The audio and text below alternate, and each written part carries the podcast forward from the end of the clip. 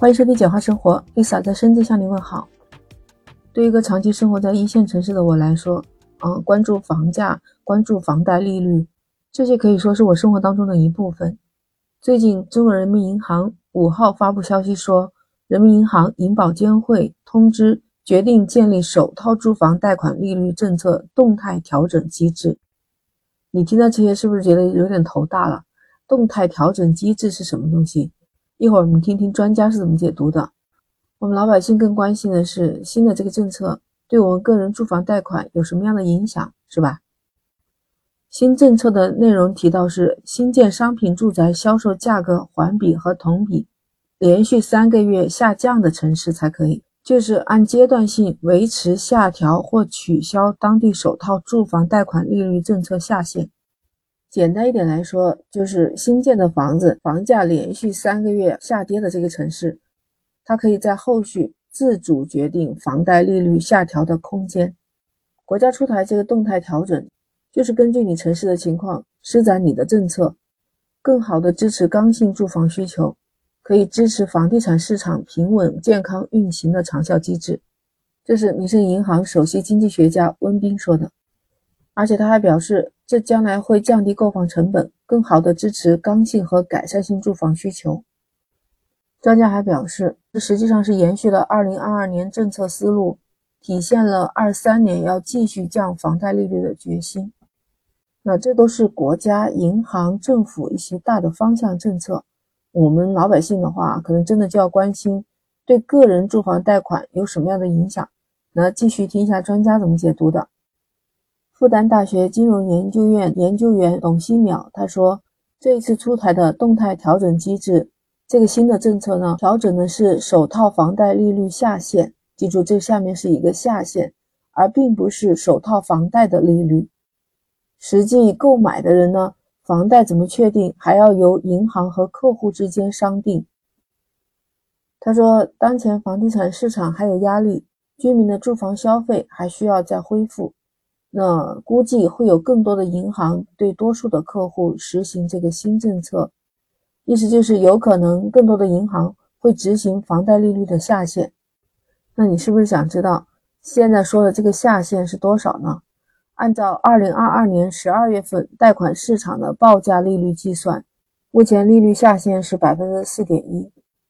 专家认为这个新政策是有利于降低购房成本。主要还是针对刚性的或者是改善型住房需求的。不过，五八安居客房产研究院分院长张波他就说，在当下的这个房贷政策，对于拉动老百姓的需求已经很弱很弱了。这个政策对稳定楼市会起到一定的作用，但是想提升老百姓对房地产市场的热度还是非常有限的。他认为，当下如果提升了居民的预期和收入，才能强化信心。这一点就说的跟老百姓息息相关了。确实是，如果提升收入啊这些，你是不是更有信心去买房子？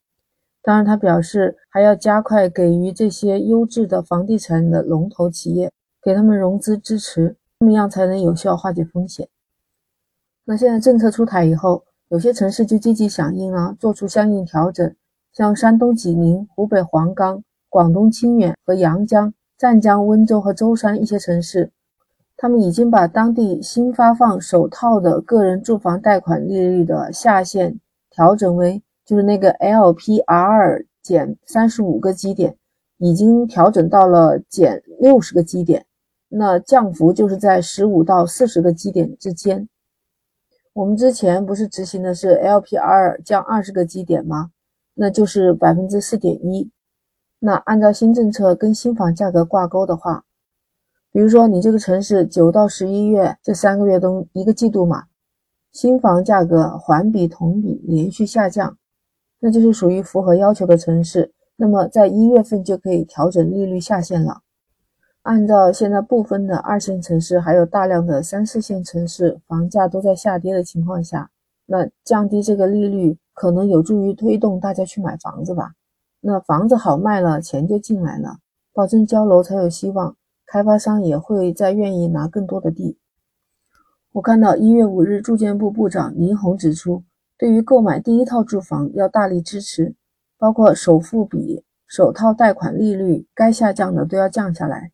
那对于购买第二套住房的，要合理的支持，因为比如说他是以旧换新，以小换大，生育了多个子女的家庭，都应该给予政策支持。对于购买第三套以上住房的，原则上就是不支持，就是不给投机炒房者重新入市留有空间。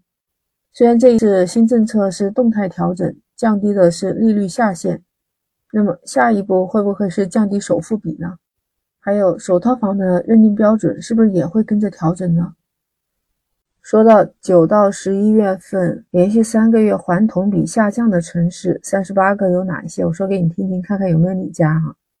那先看看省会十一个城市，有天津、石家庄、太原、沈阳、长春、哈尔滨、福州、郑州、南宁、兰州、武汉。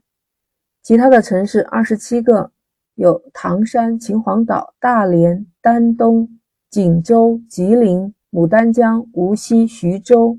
扬州、温州、金华、蚌埠、厦门、九江、济宁、洛阳、平顶山、宜昌、襄阳、岳阳、常德、韶关、湛江、惠州、桂林、北海。当然，这些就是国家统计局的事情，政府部门会计算这些房价环比、同比下降了多少。啊，这些知识确实有点绕口啊。不过总的来讲，就是有一个动态调整。调整到你的银行贷款利率的下限，那当然也是给我们买第一套房子的人贷款的一个福利。